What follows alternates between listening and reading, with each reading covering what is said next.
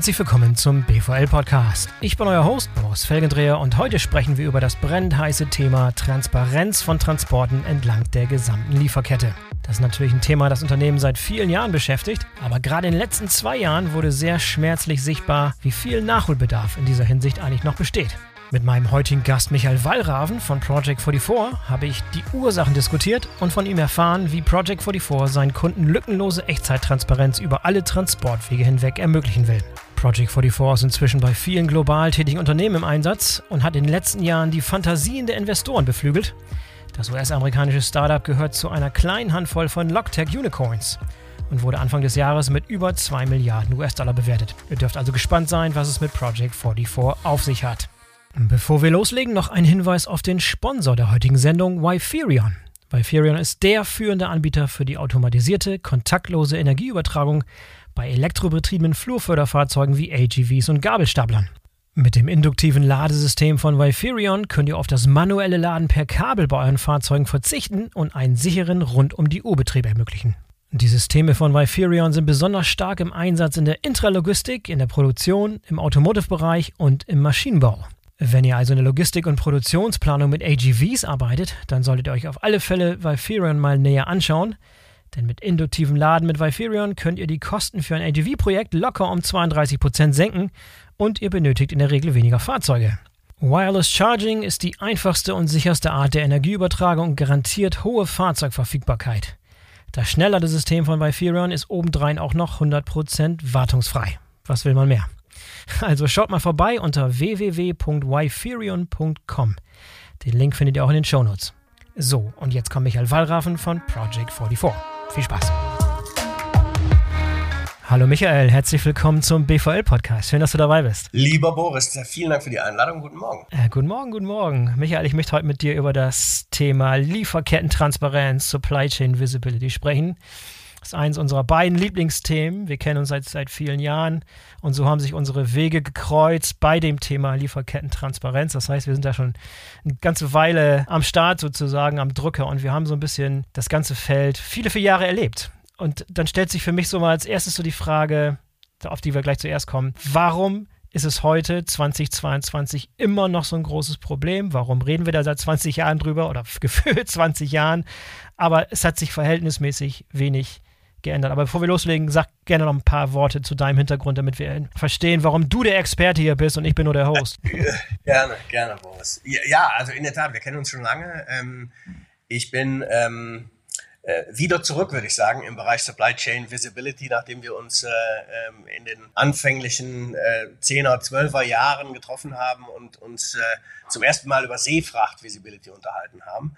Ähm, äh, mein Background, Boris, vielleicht ganz kurz. Ich habe ähm, in meiner beruflichen Karriere ausschließlich US-amerikanischen Technologieunternehmen, Softwareunternehmen im Bereich Logistik und Supply Chain geholfen, ihre ähm, Operations in Deutschland und in Zentraleuropa aufzubauen. Mittlerweile wieder im Thema, wie ich gesagt habe, Supply Chain Visibility. Und deine Frage, warum hat sich nichts geändert seit 20 Jahren? Das ist eine sehr, sehr gute Frage. Ich glaube, das Thema wird immer dann aktuell, wenn äh, mal wieder Aufmerksamkeit erregende Disruptionen passieren. Ja, und das hat es ja nun in den letzten zwei Jahren, drei Jahren ähm, immens viel gegeben. Und man sieht immer, dass das Thema auch wieder so ein bisschen abflaut. Natürlich ist es wichtig, immer mehr Unternehmen beschäftigen sich ständig mit dem Thema der Transparenz, ähm, ständig damit, dass ich ja eigentlich im Griff haben muss, wo sich meine Güter, meine Waren, meine Produkte äh, zu jeder Zeit befinden, bewegen, damit ich einfach daraus gute und wertschöpfende Schlussfolgerungen ziehen kann. Da, da kommen wir gleich sicher noch drauf. Im Moment ist die Aufmerksamkeit wieder da. Wir haben eine globale Pandemie, wir haben überall Schwierigkeiten. Wir hatten aber auch ein großes Containerschiff querliegen im Suezkanal. Ähm, all sowas führt dazu, dass das Thema Aufmerksamkeit erhält. Ähm, und warum hat sich nichts geändert, Boris? Also was ich sehe und, und meine Kolleginnen und Kollegen sind immer noch Silos in den großen Unternehmen, Informationssilos, Kommunikationssilos, die sich über die gesamten internationalen Operations erstrecken. Ähm, und deswegen ist es schwierig, ähm, so ein Thema. Ähm, ja. Auch, auch, auch anzupacken. Interessanterweise erhalte ich verschiedene Antworten, je nachdem, mit wem ich spreche. Also ich spreche mit Leuten, die auf Anwenderseite sitzen, die sagen, Supply Chain Visibility ist für uns seit jeher ein Thema, ist für uns seit jeher ein Problem. Die Anwendungen sind nicht da, die Plattformen sind nicht ausreichend, die bringen nicht das, was wir brauchen, das ist viel zu kompliziert, das ist viel zu teuer, tausend Gründe. Schaut man auf die andere Seite der Anbieter, die sagen, die, die Technologie ist seit, seit vielen, vielen Jahren ausgereift, das gibt's alles, die wird bloß nicht richtig angewendet. wo, ist, wo ist der Disconnect da? Der Disconnect ist, glaube ich, eigentlich auf beiden Seiten da. Natürlich gibt es Technologien. Es gibt, äh, wir in der Technologiebranche, Boris, das weißt du, du, hast, du warst da auch tätig, wir sind ja gut hinter jeder Herausforderung ein Stückchen neue Technologie herzuwerfen. Dann gehen wir zu den Anwendern, zu den Unternehmen und sagen, ihr müsst jetzt bitte eine neue Software einführen.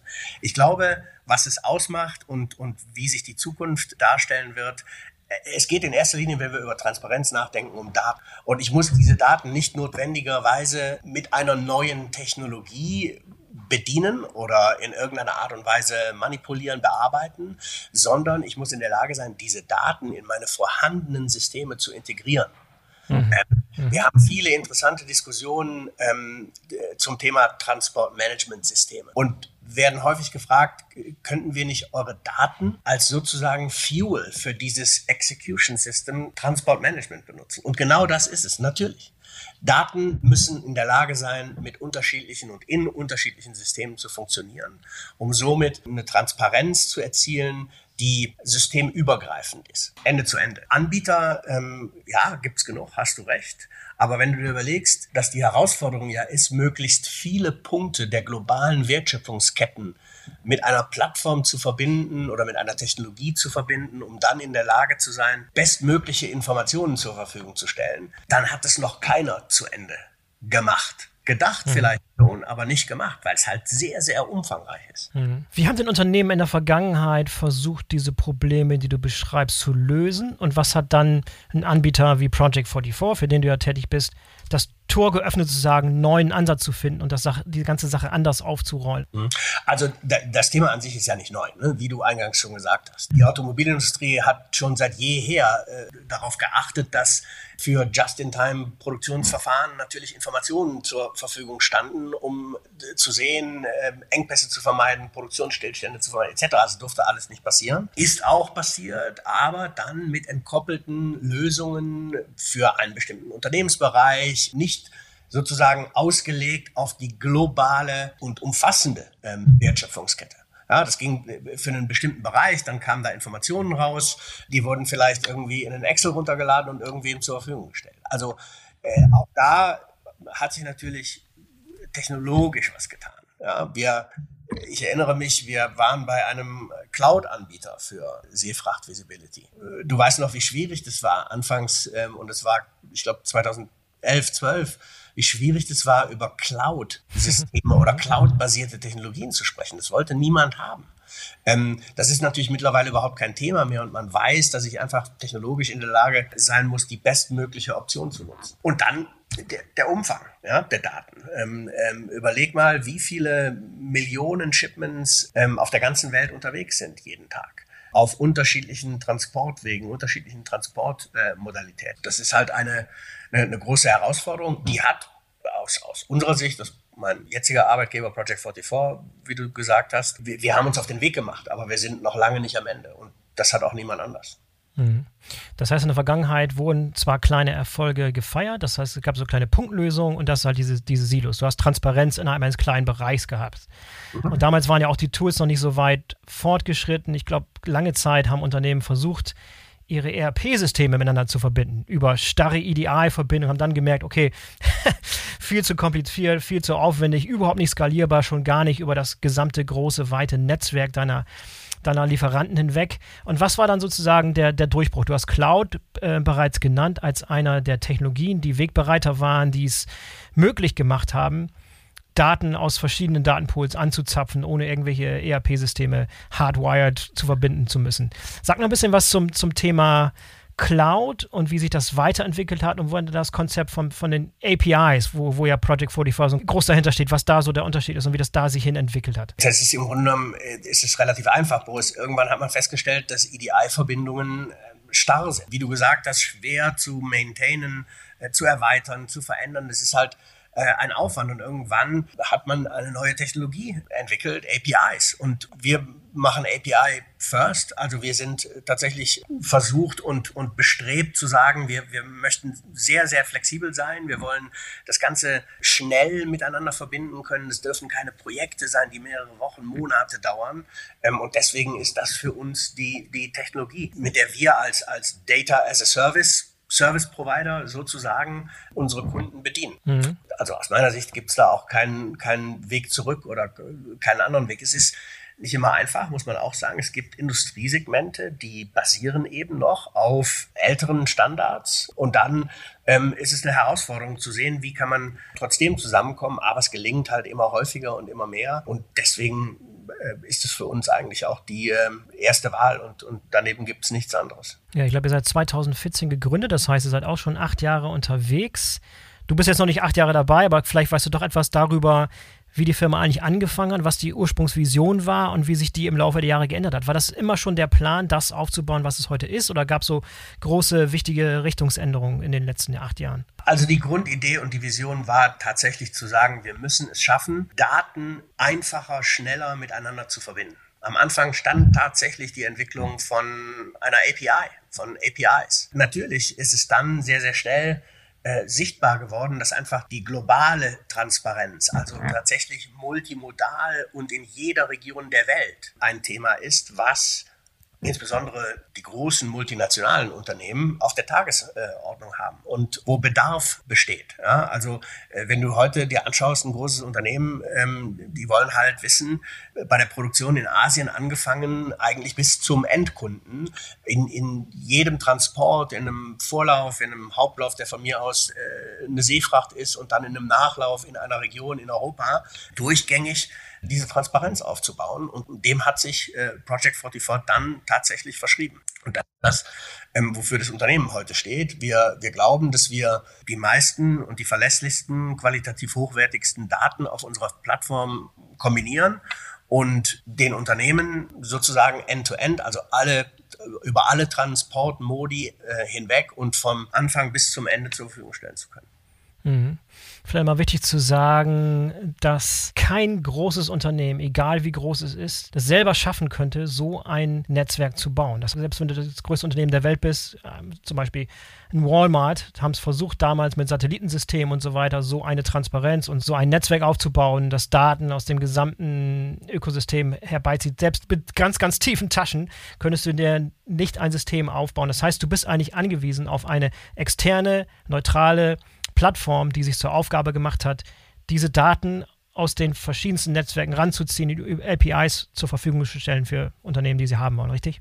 Genau, ich, ich glaube, die beiden ganz wichtigen ähm, ähm, Begriffe, die du verwendet hast, ist extern und neutral. Du vereinst ja sehr, sehr viele Parteien miteinander. Du hast Speditionen, Transporteure, Logistik-Service-Provider, du hast die großen Shipper, wie wir sie nennen, also unsere, unsere Kunden, die Produkte herstellen und, und verkaufen und viele andere Stakeholder sozusagen zwischendrin, die miteinander verbunden werden können. Das kannst du natürlich nicht auf einer unternehmenseigenen Plattform machen. Das könntest du auch. Und ich weiß gar nicht, ob, äh, ja, du musst sehr, sehr tiefe Taschen haben, das stimmt schon. Und viel Geduld und viele Berater und dann irgendwann einsehen, dass es doch nicht funktioniert. So, und dann, genau. dann, hast du, dann hast du was für dich, dann hast du was für dich selbst. Ja, und ähm, du musst es, musst es pflegen, du musst es erweitern, du musst es aktuell halten. Und deswegen geht das aus, aus unserer Sicht, und ich glaube, das ist auch mittlerweile eine allgemeingültige Erkenntnis, eben äh, besser und eigentlich ausschließlich nur über eine externe, neutrale Plattform. Mhm. Dann lass uns mal einen konkreten Fall nehmen, ein konkretes Beispiel. Wie funktioniert das genau? Ich bin jetzt ein neuer Kunde, komme zu euch, sage, ich habe schon seit Ewigkeiten Lieferketten-Transparenzprobleme, habe da selber was versucht, ich habe gewisse Transparenz, wird mir zur Verfügung gestellt von meinem Logistikdienstleister, wie auch immer.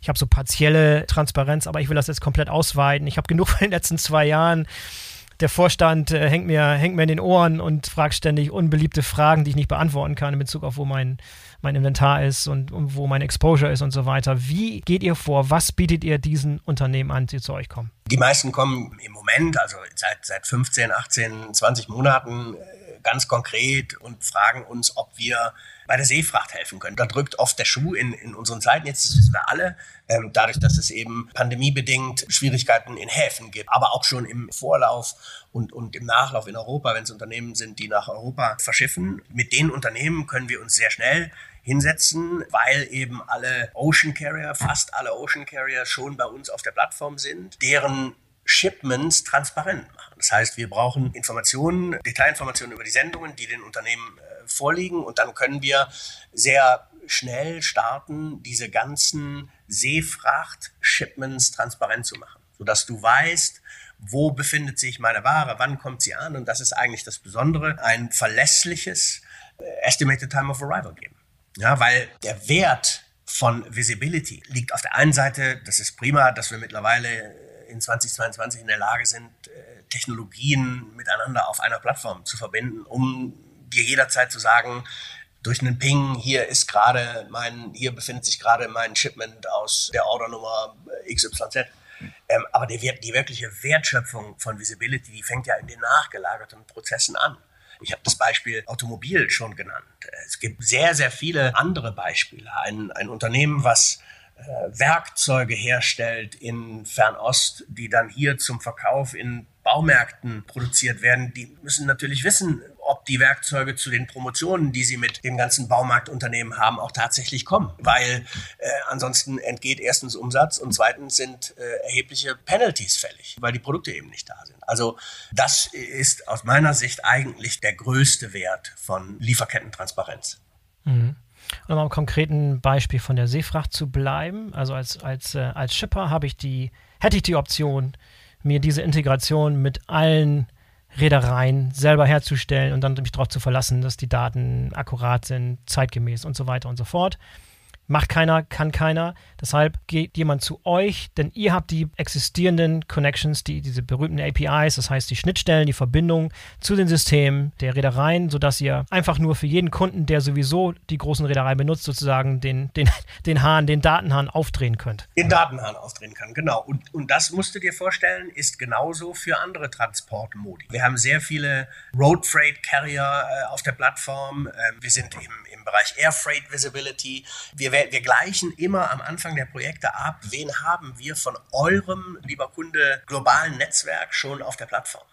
Das ist erstmal der erste Schritt. Das geht dann natürlich sehr schnell. Auf der anderen Seite sind wir auch immer dabei darauf bedacht, mehr Partner mit auf die Plattform zu bekommen. Also wenn du, wenn du im, im Bereich Straße Carrier benutzt, die noch uns, die noch nicht auf unserer Plattform sind, dann sind wir in der Lage, auch das durch eine sehr flexible, moderne Technologie, diese Carrier sehr schnell onzuboarden. Das ist auch eine der, der, der Value Propositions, die man eigentlich haben sollte, wenn man sagt, ich habe eine Plattform, die schnell und effizient nutzbar ist. Das steht am Anfang ähm, äh, eines jeden Projekts und die Zeitspanne richtet sich dann natürlich nach dem Umfang. Viele unserer Kunden fangen eigentlich mit einer ganz bestimmten Herausforderung an, wo nämlich gerade die größte Herausforderung ist. Und das habe ich ja eben schon gesagt, das ist im Moment tatsächlich Produkte, die aus Asien kommen und zu uns müssen. Das ist das, was wir im Moment eigentlich im Schwerpunkt äh, diskutieren. Das heißt, im Idealfall habe ich eine Situation, wo der Großteil meiner existierenden Lieferkettenpartner bereits auf der Plattform sind. Da geht es in erster Linie um, um Transparenz von Transporten. Das heißt, es geht in erster Linie um Ocean, Air und Road und Rail. Ja, absolut. Okay. In der Situation, wo keine hundertprozentige Abdeckung da ist, würdet ihr dann manuell dahin gehen und zu sagen, die verbleibenden Partner mit auf die, auf die Plattform zu bringen, um eurem Kunden die gesamte Abdeckung zu bieten, sozusagen. Ganz genau. Und, und die hundertprozentige Abdeckung, die ist in den allermeisten Fällen nicht da. Das, das wäre das wär auch falsch zu behaupten. Aber um die nicht vorhandenen Partner onzuboarden, wie wir das nennen, muss es halt schnell gehen, muss die Technologie das hergeben, ähm, dass wir in der Lage sind, die Verbleibenden schnell auf die Plattform zu heben, um dann die Prozesse tatsächlich end-to-end -end abbilden zu können und in, in, in, in jedem Transportbereich. Mhm. Wie groß ist denn die Bereitschaft auf Seiten der Carrier, da bereitwillig mit euch zusammenzuarbeiten, ongeboardet zu werden und Daten zur Verfügung zu stellen? Und welch, was für Herausforderungen seht ihr da? Was, was gibt es für Vorbehalte? Ist es einfach, diese Carrier dazu zu bewegen? Und was ist deren Anreiz, da mitzumachen, daran teilzuhaben und auch irgendwie schnell, schnell mitzumachen sozusagen? Also ich glaube, dass in den allermeisten Fällen die, die Bereitschaft schon da ist, weil das eben eine, es ist eine Anforderung der, der Verlader, die immer mehr zunimmt, solche Informationen eben auf einer Plattform, und das ist ja nicht nur unsere, Plattform zur Verfügung zu stellen. Was natürlich für die Carrier, Transporteure, Speditionen schwierig ist, ist, dass es unterschiedliche Plattformen gibt und die Verlader ähm, nicht alle, noch nicht alle, die die gleiche Plattform nutzen. Aber letzten Endes, um den besten Service zu liefern, sehen wir da eigentlich keine tatsächlichen Blocker. Es gibt Diskussionen, die man führen muss. Ähm, man muss Vorteile aufzeigen natürlich, aber dann haben wir die Erfahrung gemacht, geht es eigentlich relativ reibungslos. Und was, was auch zur Wahrheit gehört, ist, dass die Verlader natürlich, die an dem Thema Transparenz äh, interessiert sind, auch einen Push ausüben darauf, ganz klar. Mhm. Wie sieht es aus mit der Situation, wo ich als Verlader sowohl direkt mit großen Reedereien beispielsweise zusammenarbeite und diese Seefrachtinformationen in Echtzeit direkt in meine Systeme gespielt bekomme, aber gleichzeitig auch mit Third-Party-Logistics-Providern arbeite, die Landtransport für mich beispielsweise managen, die ihre eigenen Systeme haben, sind die bereitwillig mit eurer Plattform verbunden und lassen sich komplette, komplett nicht in die Karten schauen, aber komplette Transparenz in deren Prozesse und Daten und so weiter. Wie funktioniert das in so einer Situation? Ähm, das funktioniert gut, ähm, weil die Datennutzung sozusagen, also wenn, wenn ich jetzt ein großen Spediteur nehme, einen großen LSP, ähm, sowohl als auch ähm, gewährleistet ist. Die nutzen natürlich Daten, ihre eigenen Daten für ihre eigenen Anwendungen, aber eben auch unsere Daten für ihre, für ihr erweitertes Netzwerk, um eine bessere Datenqualität zur Verfügung stellen zu können über die Daten, die sie eben nicht haben. Ja, eine, eine, eine Maersk hat Daten von sich und vielleicht ist ein Verlader aber nicht nur mit Maersk verbandelt, sondern mit, mit allen möglichen anderen, was sicher fast immer der Fall ist. Wichtig ist, dass auf unserer Seite dann natürlich genau sichergestellt ist, dass die Daten zusammengefügt werden und eben ein End-to-End-Bild der gesamten ähm, Transparenz über einen Transport gewährleisten. Ähm, aber das, das, das funktioniert, äh, Boris. Und gerade die, die, die großen Speditionen ähm, sind sehr interessiert, sich mit jemandem wie uns darüber zu unterhalten, wie man eigentlich den Service eben durch sehr umfangreiche und sehr verlässliche, qualitativ hochwertige Daten verbessern kann äh, im, im Sinne der Kunden. Mhm.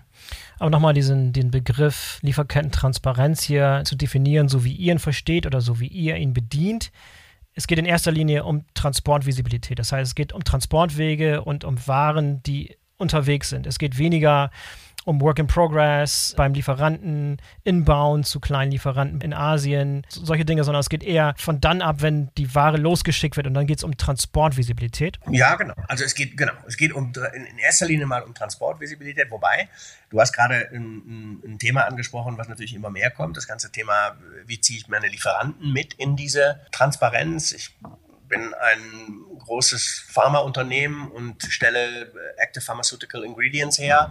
Ähm, das mache ich über, über ein, äh, quasi über eine Pyramide von Dienstleistern und Lieferanten und vielleicht will ich ja auch in der Lage sein, diese Transparenz abzubilden. Das heißt, es geht schon einen Schritt in, in Richtung Supplier in jedem Fall. Äh, aber im Schwerpunkt bilden, was, was im Moment abgebildet wird, ist tatsächlich der gesamte Transportweg vom Ursprung bis zum letztlichen Verwendungszweck. Mhm. Und wenn du Supply Chain Transparenz Purist bist, dann würdest du zum Beispiel auch sagen, keine Supply Chain Transparenz ist komplett ohne die finanziellen Flüsse, Zahlungen und so weiter und so fort das ist auch schon Teil der Lösung oder ist es in der Zukunft Teil der Lösung? Weißt du, die, Touristen, die, die, Puristen sagen, wenn, wenn du dir die Zahlungsflüsse dazu nicht anschaust, dann hast du sowieso keine komplette Transparenz. Das, das würde zu einer kompletten End-to-End-Transparenz dazugehören. Ja, also na, natürlich gibt es Visionen und Roadmaps und, und Überlegungen, was, äh, was passiert in der Zukunft. Wir werden, ich kann nur für uns sprechen in Zukunft, ähm, den, den, das ganze Thema ähm, aus, aus Order-Level-Sicht, also aus Auftragssicht von vorne bis hinten beleuchten. Ähm, du hast vollkommen recht und, und wir haben das ja auch schon in unserem gemeinsamen äh, Leben für das Thema Seefrachttransparenz erlebt, dass tatsächlich die die physischen Supply Chain Flüsse und die Financial äh, Flüsse zusammengeführt gehören. Ähm, Im Moment geht es bei uns aber nicht in die Richtung, dass wir sagen, wir, haben in irgendeiner Art und Weise eine Einkaufsfunktionalität beziehungsweise bilden in diese Richtung etwas ab. Aber ja, es gibt natürlich ähm, auch bei uns sehr, sehr viele und gute Ideen, wie wir uns da in Zukunft aufstellen. Mhm. Wenn du so schaust, du hast vorhin gesagt, ihr, ihr seid momentan schon in allen Modi unterwegs. Wo meint ihr, habt ihr den größten Fortschritt gemacht? Wo ist die größte Abdeckung? Wo seid ihr, okay, nahezu fertig, komplett transparent, alles hier ongeboardet, die meisten Dienstleister dabei? Und wo glaubt ihr, wo, wo sind noch so Gaps? Wo ist noch der größte Aufholbedarf, weil es einfach auch am schwierigsten ist, am komplexesten ist, am unübersichtlichsten ist? Also wir sind eigentlich, wir, wir äh, kommen ja, wenn ich das mal regionenspezifisch zuerst betrachte, ähm, aus den USA. Ähm, da sind wir sicherlich sehr gut aufgestellt, was das ganze Thema äh, Straße anbelangt, in Europa mittlerweile auch. Es gab eine Akquisition in 2018, äh, Gatehouse in Dänemark, wo wir da einen Riesenschritt gemacht haben. Ähm, dann haben wir, auch das hast du verfolgt, Boris, im letzten Jahr äh, zwei Akquisitionen im Bereich Seefracht gemacht. Mhm. Ähm, sodass wir in der Seefracht tatsächlich auch ähm, uns, uns sehr, sehr gut aufgestellt fühlen. Ähm, die letzte Akquisition hier bei uns in Deutschland, Synfeo, ähm, hat uns das ganze Thema tatsächlich auch in Europa, Rail, Binnenschiff gebracht. Wir haben zwei sehr große Expansionsmärkte definiert. Das ist einmal Lateinamerika und natürlich äh, Asien. Da werden wir in Australien, aber auch China ähm, tatsächlich direkt ähm, vertreten sein und uns ähm, versuchen weiterzuentwickeln, so wie wir das in den anderen Regionen auch gemacht haben. Mhm. Michael, jetzt haben wir viel über Daten gesprochen, die über eure Plattform aggregiert werden und dann euren Kunden zurückgespielt werden sozusagen. Was machen die Unternehmen dann mit diesen Daten? Wo fließen die ein? Fließen die in traditionelle ERP-Systeme? Fließen die in Transport-Management-Systeme? Habt ihr euer eigenes System, was sozusagen on top sitzt auf den gesamten Daten, wo ich dann die Daten entsprechend analysieren kann und ents entsprechende Entscheidungen treffen kann und so weiter und so fort? Oder ist es mehr, ist eure Lösung mehr Richtung Datenpipes, also tatsächlich das Grundmaterial sozusagen zu liefern und die Unternehmen entscheiden dann selber, was sie mit den Daten machen und wie sie interpretieren und wie sie ausgewertet werden und genutzt werden? Alles, alles was du gesagt hast, stimmt, Boris. Also es gibt wohl ähm, ja, äh, natürlich haben auch wir unser, unser eigenes Frontend. Wir nennen das Visibility Operations Center, wo du äh, in der Lage bist, im Grunde genommen äh, sehr umfangreiche Analytics auf der Basis eben der Daten, die wir zur Verfügung stellen, zu machen.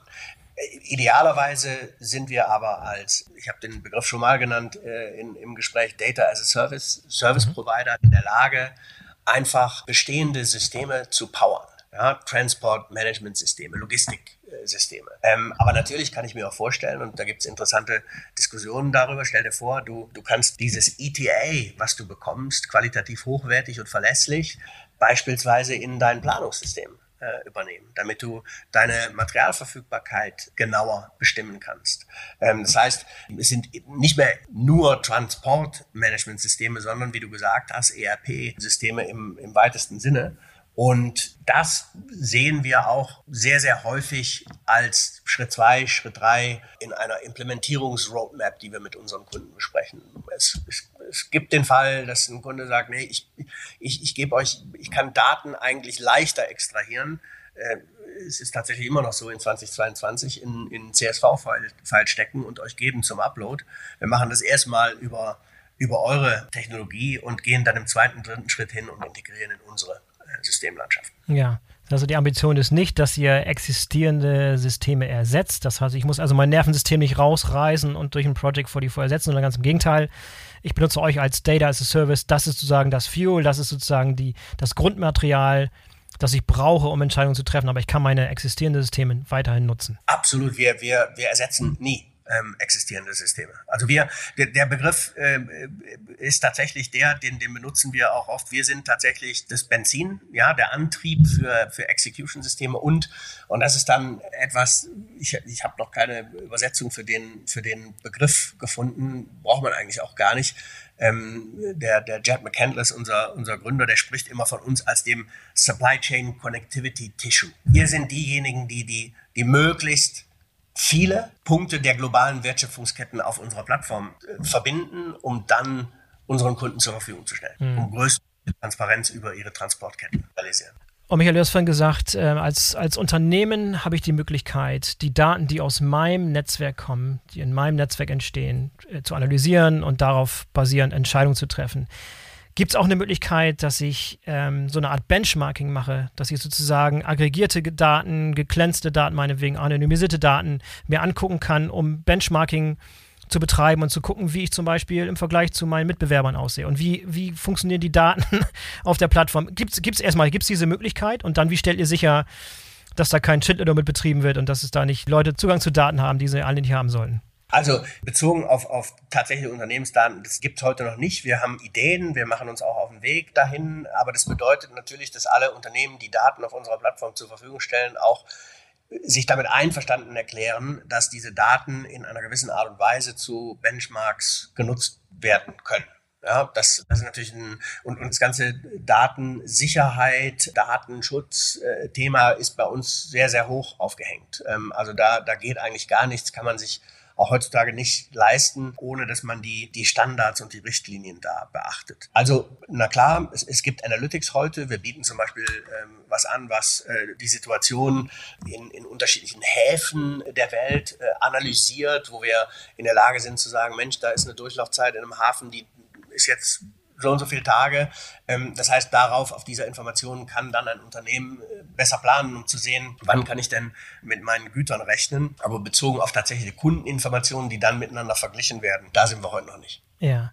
Sind das äh, eigentlich ausschließlich große Unternehmen, große global operierende Unternehmen, die bei euch tätig sind? Oder geht es auch tatsächlich in deutschen Mittelstand zum Beispiel, die vielleicht etwas kleiner unterwegs sind, vielleicht auch global, aber kleiner? Oder wo ist so die Grenze? Ja, nee, das gibt es auch. Der, der, deutsche Mittelstand ist ja durchaus, äh, wenn ich das in, mit anderen Regionen vergleiche, äh, in Umsatzgrößen ähm, äh, auch. Da sind schon ein paar Schwergewichte dabei, ja. ja, ja, das sind schon ein paar Schwergewichte dabei. Also das auch. Ja. Also, es gibt die ganz großen, ähm, aber es gibt tatsächlich auch den Mittelständler, der global unterwegs ist. Ja. Ähm, das ist eigentlich auch unsere Stärke. Wir sehen unseren USP tatsächlich darin, dass jemand sagt, also ich möchte erstens äh, überall, wo ich tätig bin, mit dem gleichen Partner zusammenarbeiten, sprich mit der gleichen Plattform. Das heißt, ich möchte nicht, wenn ich Straßenfracht in den USA transparent haben will, mit Anbieter X äh, zusammenarbeiten und wenn ich dann meine Seefracht aus Asien nach Europa abwickle, mit jemand anders arbeiten. Also das ist eigentlich der, der gemeinsame Nenner, den, den alle unsere Kunden haben. Ja. Wie bezahle ich für das Ganze? Das ist Software as a Service, das heißt, es ist ein Mietmodell, ich, ich kann es ausprobieren, ich kann es antesten, ich brauche nichts, keine Lizenz, ich brauche keine, keine, keine eigene Investition, ich brauche keine eigene Infrastruktur aufbauen, ich kann das System sozusagen anzapfen. Wie ist der normale Weg, mit euch anzufangen? Erstmal eine kleine Region, erstmal einen Transportmodus oder wie ist die typische Vorgehensweise, um anzufangen? Also erstmal das kommerzielle Modell, hast du genau recht. Das ist ein Software as a Service Modell und jedes, jedes Projekt fängt tatsächlich an ähm, mit, mit, wie soll ich sagen, einem, einem Scope, der definiert wird und im Schritt 1 realisiert wird. Ja, das ist nie äh, ein, ein Big Bang, wo All Modes, alle Regionen auf einmal äh, gehandelt werden, sondern das, das geht schrittweise. Und das, das ist Best Practice und ich glaube, das wird auch, das wird auch in Zukunft so sein dass man sich entweder in der Region rausnimmt oder man einen, einen bestimmten Transportfluss aus Regionen und so eben das ganze Thema Visibility angeht. Ja, für welche Branchen ist es besonders attraktiv und welche Branchen würdest du noch wünschen, die noch ein bisschen Nachholbedarf haben? Also unser Go-to-Market-Modell ist eigentlich fokussiert auf die drei großen Industriesegmente, die wir haben. Einmal das ganze Thema Industrial Manufacturing mit Automotive und diskreter Fertigung ähm, etc. Dann das ganze Thema der Prozessindustrie, Chemie, Pharma, Oil and Gas, ähm, Pulp and Paper etc. und Fast Moving Consumer Goods und Retail. Es ist interessant, weil der Bedarf ist in, jeder, in jedem dieser Industriesegmente oder in jedem von diesen Verticals vorhanden. Wir sehen aber Schwerpunkte, also beispielsweise das ganze Thema Fast Moving Consumer Goods hatte äh, in den letzten zwölf Monaten eine, eigentlich äh, dominiert im Bereich Seefracht. Da kamen die meisten Anfragen. Ähm, was aber je, jetzt sich auch wieder ändert. Automobil ist im Moment sehr, sehr intensiv äh, dabei, sich zu überlegen, wie, wie müssen wir uns in Zukunft eigentlich aufstellen, was machen wir eigentlich. Aber branchenübergreifend natürlich äh, etwas unterschiedliche Herausforderungen, aber eigentlich für die, für die genannten äh, generell. Mhm. Du hast von erwähnt, ihr seid ein US-amerikanisches Unternehmen. Du bist ja der Europachef sozusagen. Wie groß seid ihr inzwischen in Europa und seid ihr so aufgestellt, dass ihr Unternehmen hier in Deutschland auch einen guten Service bieten könnt? Ja, aber also Europa, äh, wir haben ja eben schon über so ein paar Akquisitionen gesprochen, von denen viele in Europa waren. Wir liefern tatsächlich auch schon einen signifikanten Anteil an, an unserem äh, Unternehmenserfolg ab hier aus der Region. Ähm, in Deutschland sind wir mittlerweile ähm, äh, auch sehr gut aufgestellt. Es gibt drei Niederlassungen mittlerweile, eine in Rostock, dann zwei Vertriebsniederlassungen, eine in Hamburg, eine in München. Ähm, und wir, es gibt schon, schon äh, sehr namhafte Kunden, die mit uns zusammenarbeiten, auch hier in der Region. Wir verstärken äh, unsere Teams, also das heißt, wir sind da auch noch nicht, äh, noch längst nicht am, am Ende der Fahnenstange angekommen und sind weltweit mittlerweile, also ich habe im April 2017 angefangen, da waren wir 250 Mitarbeiter weltweit und jetzt sind wir 1200. Ja, Wahnsinn. Das ist schon, das ist schon ein immenses Wachstum, was wir da hinlegen. Ja, irgendwas macht ihr richtig. Der Erfolg gibt euch recht. Aber ihr seid lange nicht offen am Ende der Fahnenstange, ihr seid lange nicht am Ende des Weges, noch ein weiter Weg dahin, aber ich glaube, ihr seid schon ziemlich, ziemlich weit gekommen und mit was ich so höre, sind äh, Kunden sehr, sehr zufrieden. Das ist, zeigt schon mal in die richtige Richtung. Hervorragend. Ja, das freut uns und, und genauso sehe ich das auch. Michael, vielen Dank für das interessante Gespräch heute. Schön, dass du dabei warst. Ich lasse einen Link in den Show Notes, falls Leute dich schlau machen wollen und direkt mit euch in Kontakt kommen wollen. Können sie dich direkt anpingen. Super. Boris, ich danke dir. Ähm, vielen Dank für deine Zeit und äh, hoffentlich bis bald. Bis zum nächsten Mal. So, das war der BVL-Podcast mit Michael Wallraven von Project 44. Wenn ihr mehr über das Unternehmen erfahren wollt, dann schaut bitte mal in die Show Notes, denn dort findet ihr die entsprechenden Links. Denkt dran, den BVL-Podcast zu abonnieren, damit ihr keine der kommenden Folgen verpasst. Ich hoffe, wir hören uns nächste Woche wieder. Bis dahin sage ich Tschüss und auf Wiederhören. Euer Boris Felgendreher.